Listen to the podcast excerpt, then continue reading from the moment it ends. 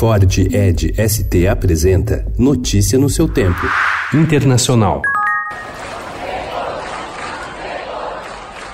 Cerca de 2 milhões de pessoas saíram às ruas ontem em Hong Kong. A participação recorde, segundo os organizadores, exigiu a retirada do projeto de lei sobre extradições à China. A manifestação forçou o governo pró-Pequim a apresentar desculpas por ter provocado os recentes confrontos. De acordo com os críticos, o projeto colocaria a população da ex-colônia britânica à mercê do sistema judiciário da China, controlado pelo Partido Comunista. A comunidade empresarial teme ainda a possibilidade de a reforma prejudicar a imagem internacional e a atratividade do centro financeiro.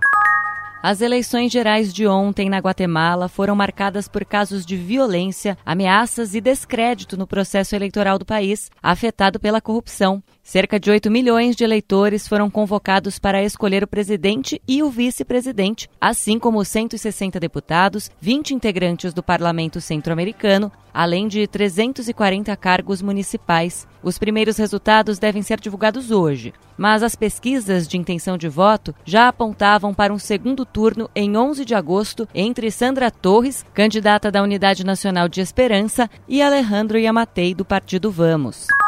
Um total de 791 imigrantes ilegais centro-americanos, entre eles 368 crianças menores de 8 anos, foram detidos no estado mexicano de Vera Cruz, informaram ontem as autoridades locais. As detenções ocorreram no sábado, no sul do estado, quando os imigrantes eram levados escondidos em contêineres em quatro caminhões em condições subhumanas. A apreensão ocorreu em meio aos esforços do governo mexicano para conter a imigração ilegal. O grupo de imigrantes, formado por salvadorenhos, guatemaltecos e hondurenhos, foi transferida para postos de imigração da região.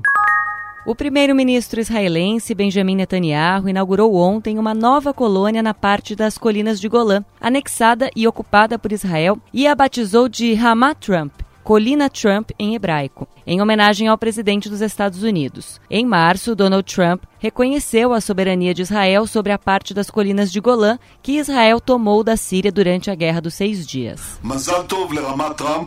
חג שמח לרמת הגולן, ותודה רבה לכם. תודה רבה. Notícia no seu tempo. É um oferecimento de Ford Edge ST, o SUV que coloca performance na sua rotina até na hora de você se informar.